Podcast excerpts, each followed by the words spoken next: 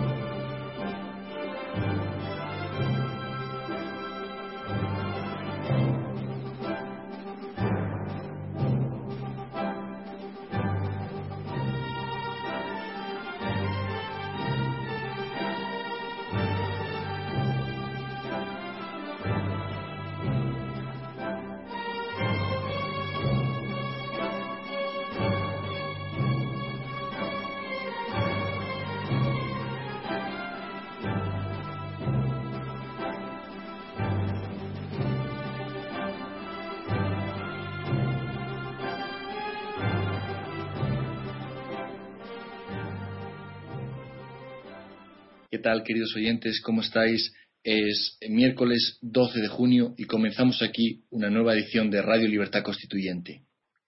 Soy Jesús Murciego y tenemos en Somos Aguas a don Antonio y a Pedro Gómez. ¿Qué tal? ¿Cómo estáis?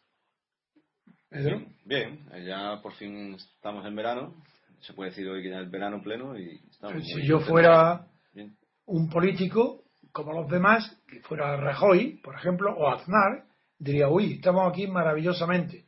Hace un día lluvioso, está Madrid anegado, está va a ser un día, una temporada magnífica por la lluvia, no y el verano se atrasa, y todo el mundo me creería, diría, es verdad. Y están viendo el sol de que hay hoy en Madrid y que me dirá, hombre, no miente.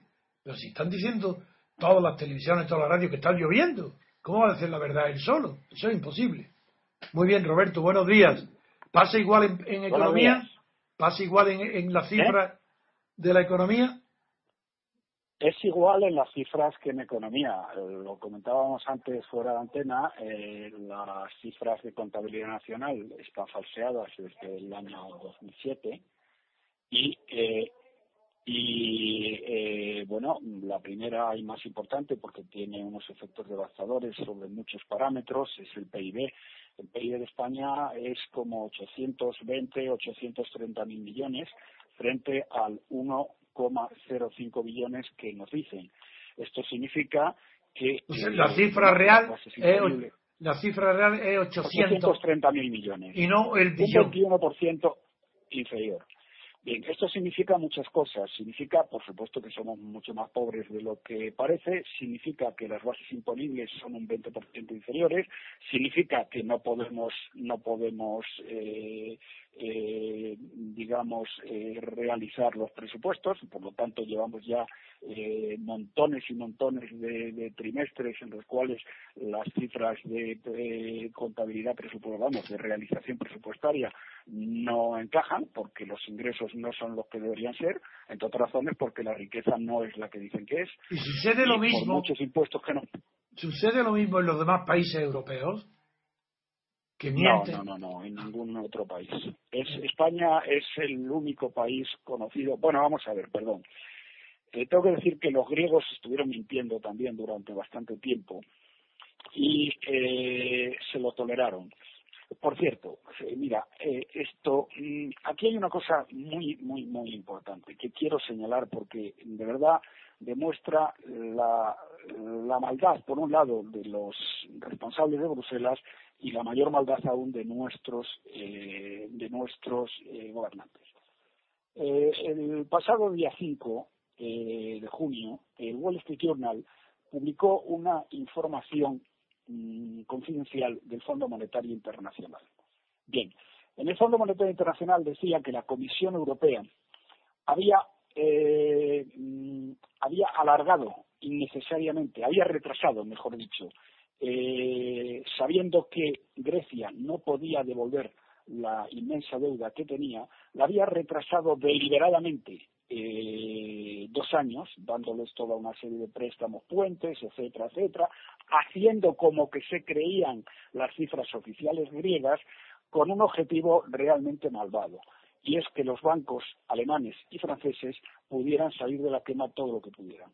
Es decir, les dieron eh, dos años más a los bancos alemanes y franceses para, para que tuvieran tiempo tuvieran tiempo de, para que tuvieran de tiempo de grandes cantidades de deuda griega, o de cobrar.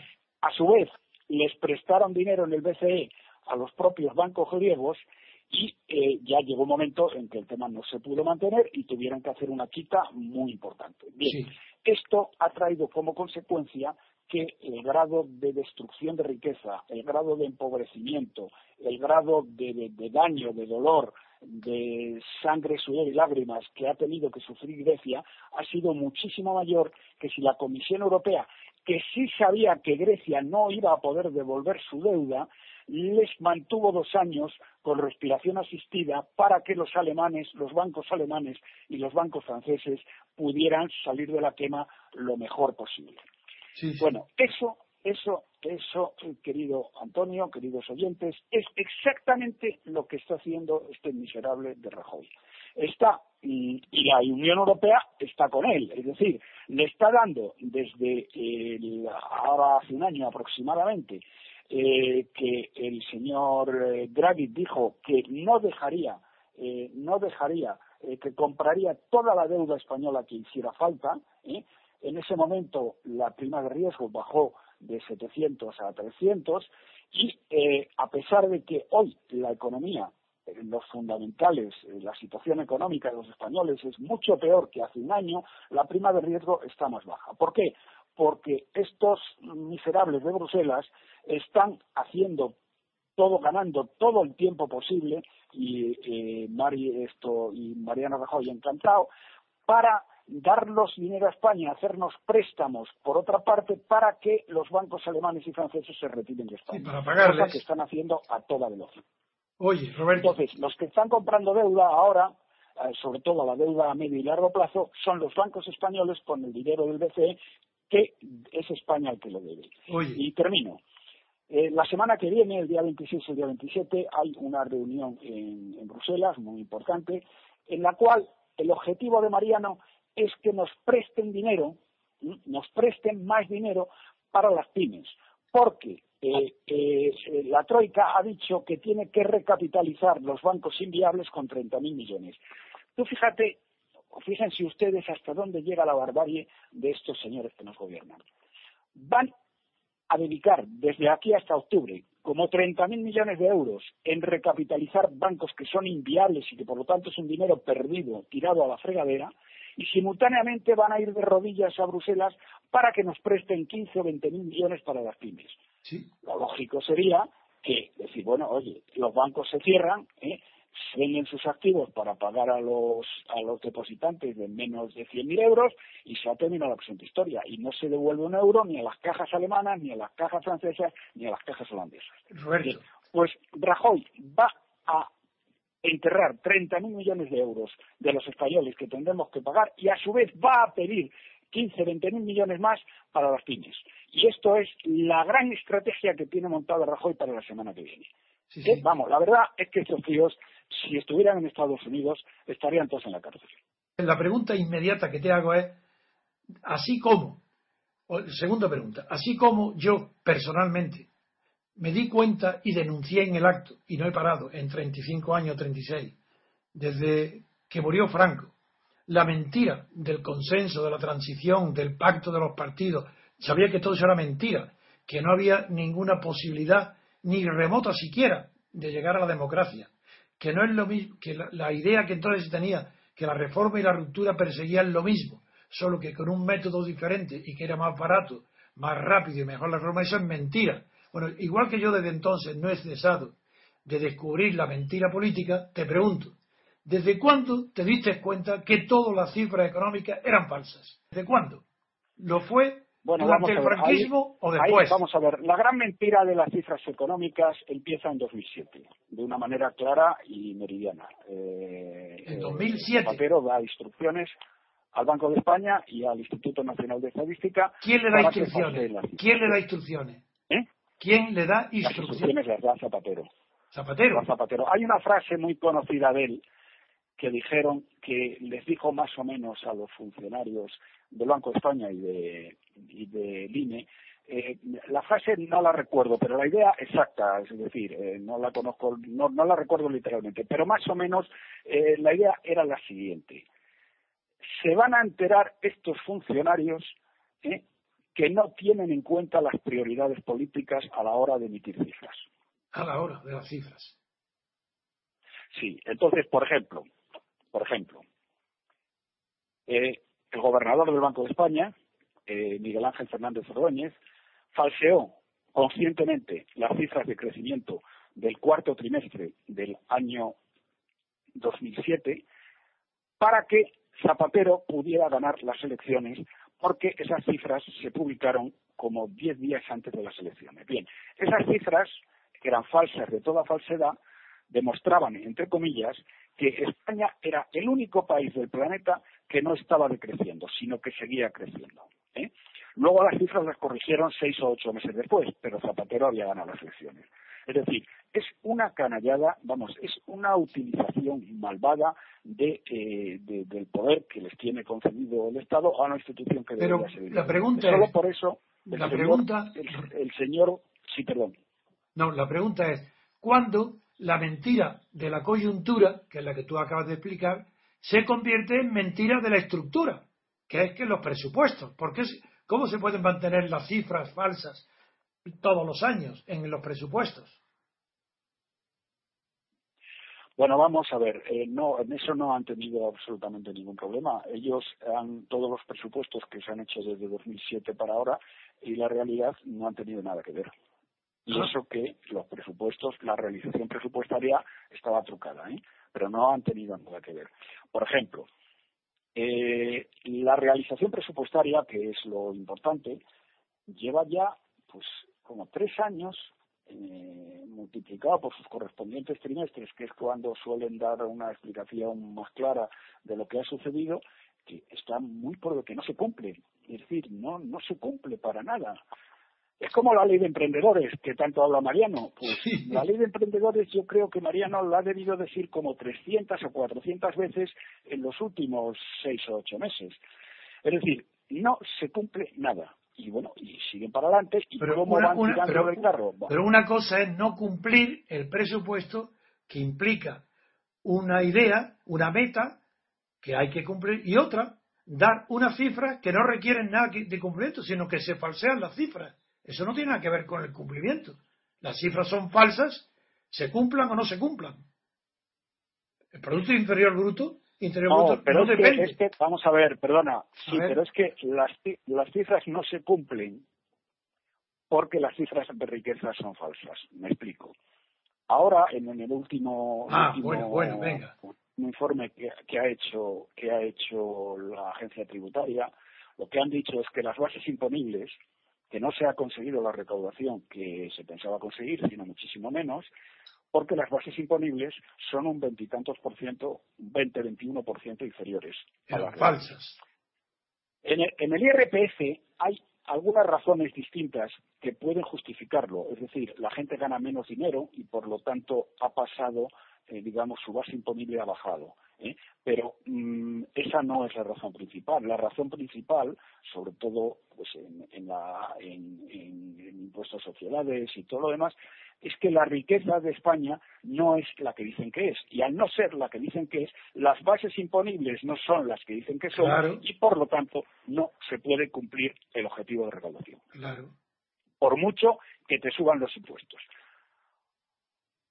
Vale, pues pasamos, pasamos, si os parece, a la siguiente noticia después de escuchar esta breve pausa.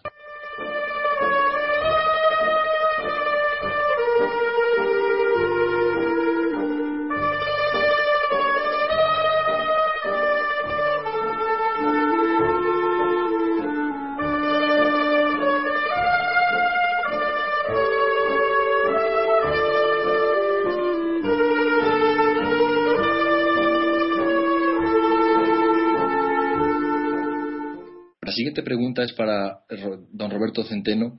Eh, don Roberto, quería preguntarte, em, esta semana en tu artículo hemos leído que el presidente del Banco Central Europeo, Mario Draghi, pide a Mariano Rajoy que baje los impuestos, que son tan altos en España. Sin embargo, otras informaciones afirman que Bruselas eh, pide a través del comisario Olli Rehn que España aumente la presión fiscal. ¿A qué se debe esta contradicción entre Bruselas y el Banco Central? Bueno, vamos a ver. Eh, Bruselas lo que quieren, lo que quieren para mantener la ficción de la que he hablado al principio y aguantar eh, un par de años, aunque ya no aguantaremos un par de años, eh, como, como el caso de Grecia, la intervención de España en toda regla, lo que quieren es que intenten mejorar como puedan el déficit. Mariano Rajoy se ha negado rotundamente a recortar el gasto político productivo, que es algo así como 100.000 millones de euros. Se ha negado rotundamente. Y entonces la única alternativa que le queda es subir impuestos y ahora recortar, donde les va a dar un tajo terrible, es a los pensionistas que les va a recortar. Eh, vamos, los pensionistas de aquí a 12 años están con las pensiones a menos de la mitad que ahora y probablemente en enero se las van a bajar un 10%. Eso es lo que da la fórmula que han hecho los expertos. Bien, entonces, eh, eh, a Bruselas le da lo mismo, son unos, son unos, un atajo de irresponsables y corruptos. Bruselas es la ciudad más corrupta de, probablemente del planeta en cuanto a administración. Tiene una administración absolutamente corrupta. Yo conozco bien Bruselas por muchas otras razones y ya les digo que es la ciudad más corrupta del planeta. La corrupción es impresionante los países del este entraron en la Unión Europea pagando cantidades ingentes a los funcionarios de Bruselas, etcétera. Bien.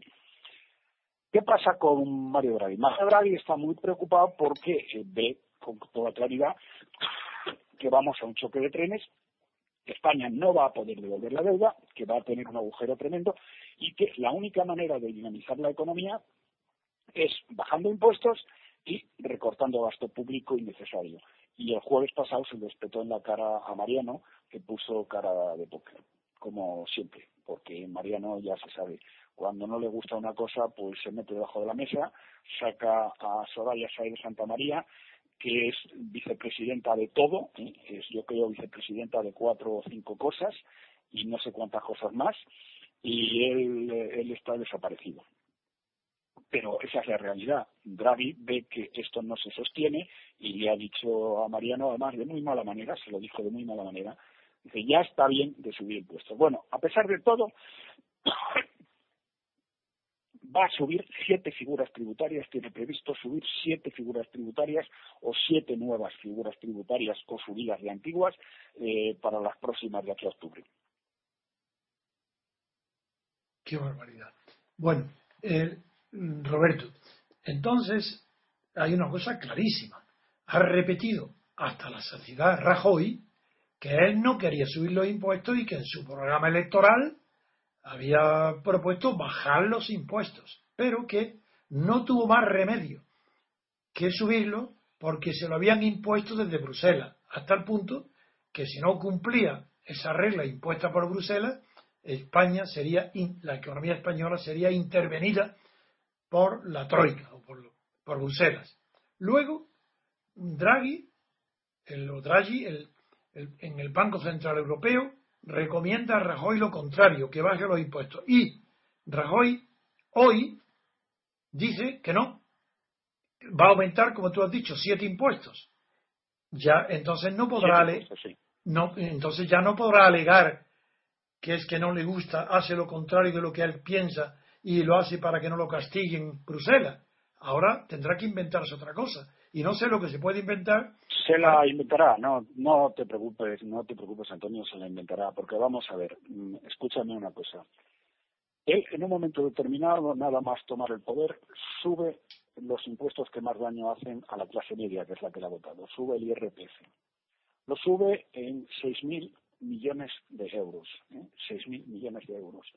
Y dice con toda su cara que no ha tenido más remedio. Vamos a ver, no hace falta, hasta un niño de primaria se da cuenta que cuando tú tienes un gasto público total de 490.000 millones, 490.000 millones de euros, No hay ni un solo sitio, ni uno solo, donde pueda recortar 6.000 millones de euros, teniendo un gasto de 490.000 millones. Es que, la verdad, es que, es que no hay por dónde cogerlo. Eh, eh, lo que pasa es que aquí, con lo, como él tiene la prensa y tiene los medios, pues y la gente se cree que los burros vuelan, pues dice, no, es que se va, dicho en Bruselas, mentira. Bruselas lo que le han dicho es que baje el déficit. Y él no está dispuesto a bajar el déficit. ¿eh? Porque si vamos ya a la microeconomía, porque la alcaldesa de Madrid no está dispuesta a, ceder, a quitar a ninguno de sus 240 asesores que cobran 60.000 euros. Porque faraónico. No está dispuesta, no está dispuesta a, reducir los 260 coches oficiales de uso personal. No está dispuesta a cerrar las decenas y decenas de empresas públicas municipales que están en la ruina. Y así en todas las capitales de España y en todas las comunidades autónomas. Pero se da mucho bombo. Que el señor Rajoy dijera, perdón. No, que se da mucho bombo a que Morago reduce 24 euros en el impuesto de la renta en Extremadura. ¿Es así? Ya, eh, lo de, lo de, lo de, este, este es un populista. eso digo, por eso me río, por eso te lo pregunto. Es, un personaje increíble, porque además lo hace, lo hace el tío con el dinero de todos los españoles. Y 24 euros. Bueno, es que este tío, es que este tío dijo no hace mucho tiempo que estaba dispuesto a poner una renta mínima a los extremeños que no ganaran menos de que aquellos que no tuvieran trabajo ni nada les iba a dar mil euros a cada uno todos los meses. Pues eso, ¿Y de dónde vas a sacar el dinero, majo? No, pues ya me lo dará Rajoy. Eso es. Son unos impresentables, de verdad. Pues, si os parece, pasamos a la siguiente, a la, al siguiente tema después de oír esta breve pausa.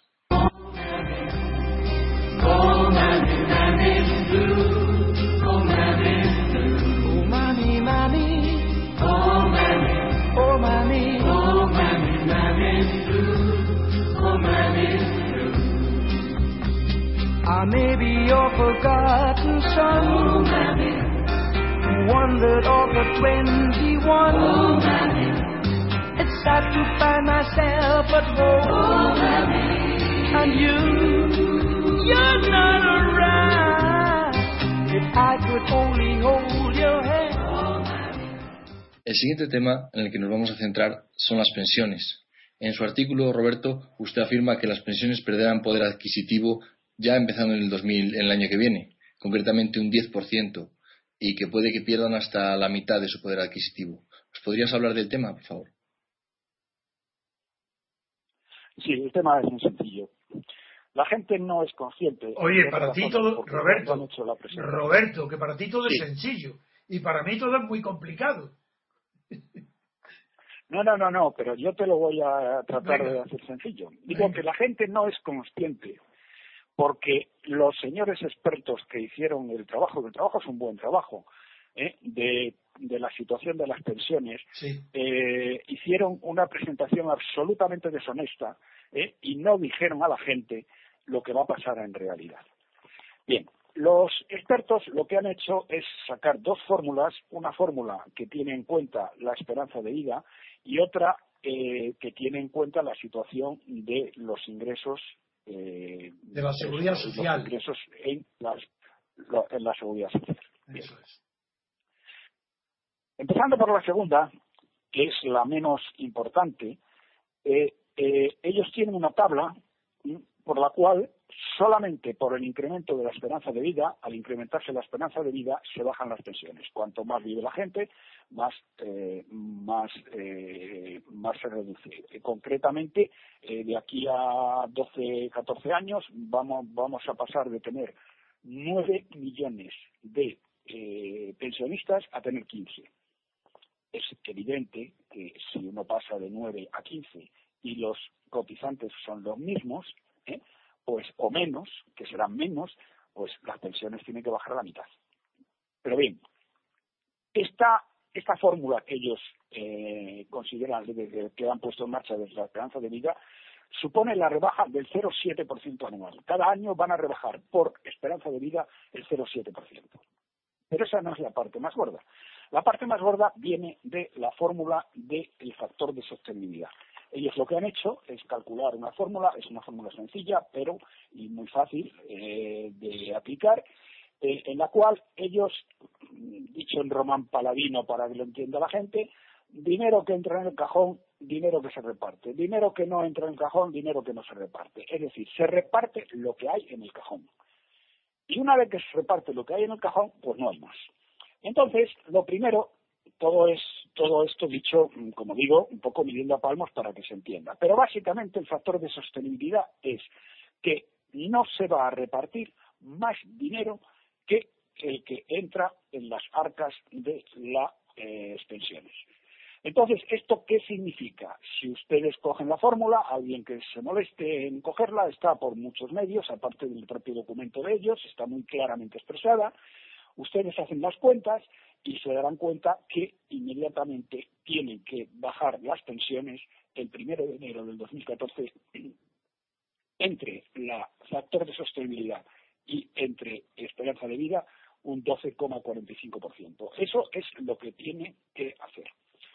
Políticamente, bueno, podrán disfrazarlo como les dé la gana, pero eso es lo que Bruselas les ha pedido y lo tiene muy difícil de no hacerlo. Pero sobre todo, lo que demuestra el documento es que la seguridad social está quebrada y eh, de aquí a unos pocos años eh, las pensiones en España serán la mitad o menos que las actuales.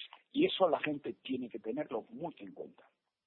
Porque claro, Roberto, eh, esas cifras que tú das y que las he explicado de una manera tan sencilla, no esa cifra, ese método de cálculo, hay que añadirle también las variables que implica, por ejemplo, la elevación de los años de jubilación, que se jubilan más tarde, puesto que ya hay más cotizantes. Eso es la esperanza de vida. Pero yo hablo de... Sí. sí, sí. Digo, más de años de cotización, sí. Eso es, exactamente. Pero... No, que ya, pero están en 67 ya. Sigue siendo todo. Poco pueden rascar ahí. Es decir, que casi todo lo que tú dices del 12% recoge todas esas variables.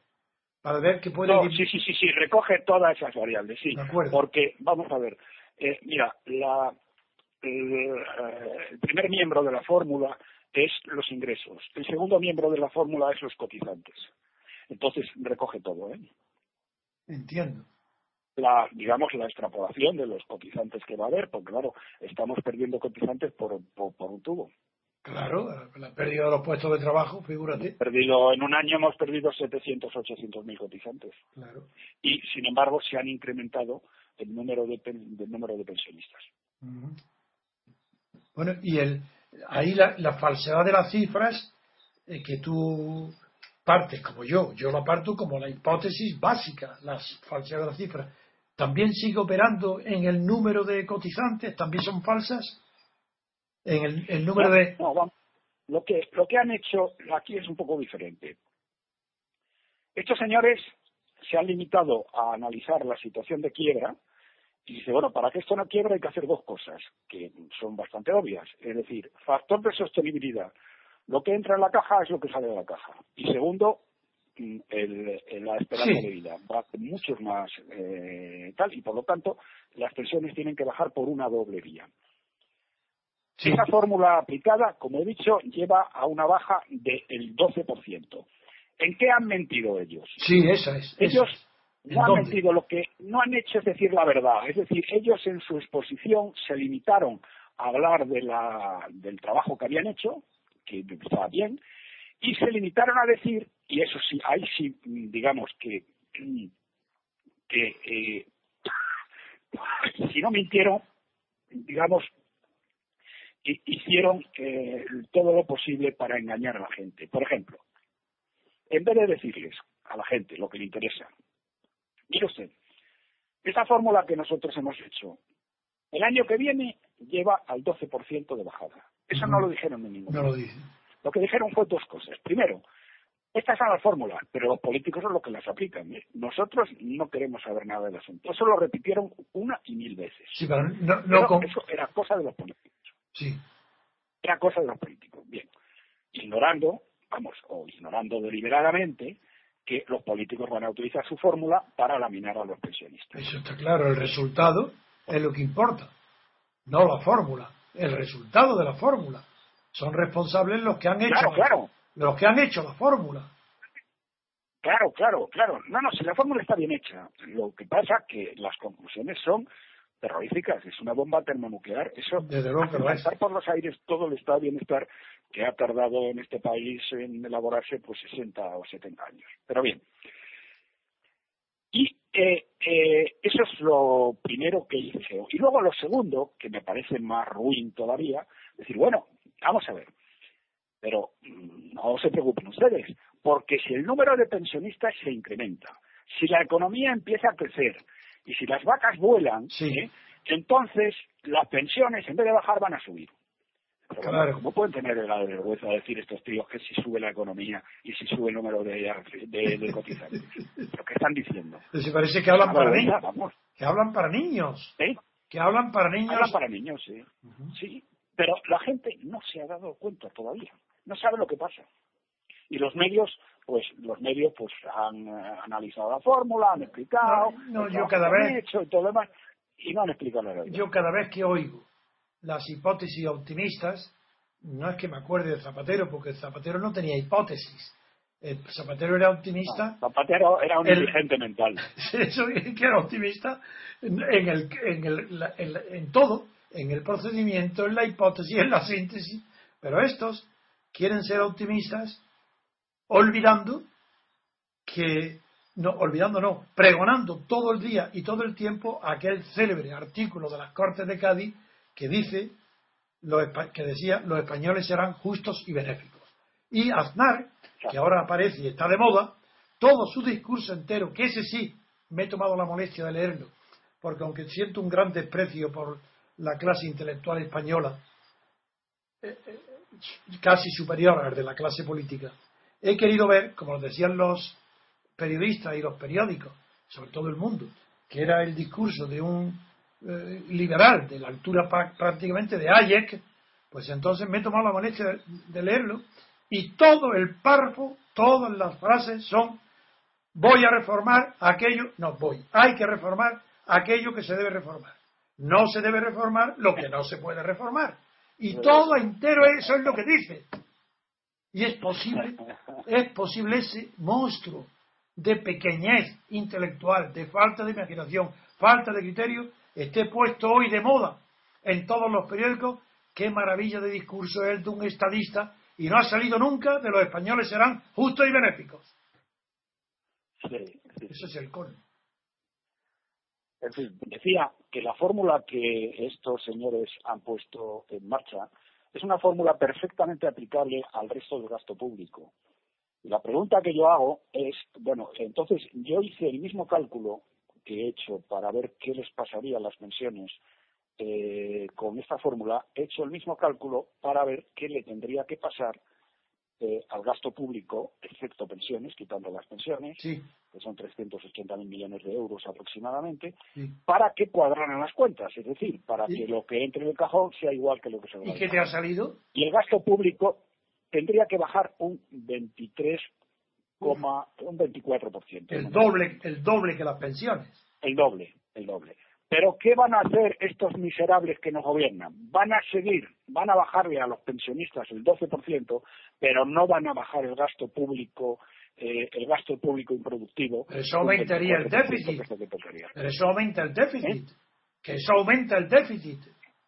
Eso le da igual, porque él sabe que al menos durante un año, año y pico le van a seguir dando dinero por las mismas razones que se lo dieron a Grecia, para que acabe de, para que se pueda acabar saliendo los bancos alemanes y, franceses del endeudamiento de la deuda soberana española y después que venga el apocalipsis. Muy bien, de acuerdo. Muy bien. Bueno, pues nada. Eh, yo con, esto tenía eh, termino los temas que tenía para preguntaros. Si, si tú, Roberto, quieres añadir algún tema. Yo creo que ya no. Vale, pues si os parece, despedimos aquí el programa de hoy, agradeciéndoos a ambos vuestra colaboración y emplazándoos para el próximo programa. ¿Que será cuándo? La semana que viene, si a Roberto le viene bien. Y si no le viene mal, si, no le viene, si no le viene bien, lo obligamos. Lo obligamos. Le obligamos. Muy bien, muy bien. Venga, muchas gracias. De acuerdo. Adiós, Roberto.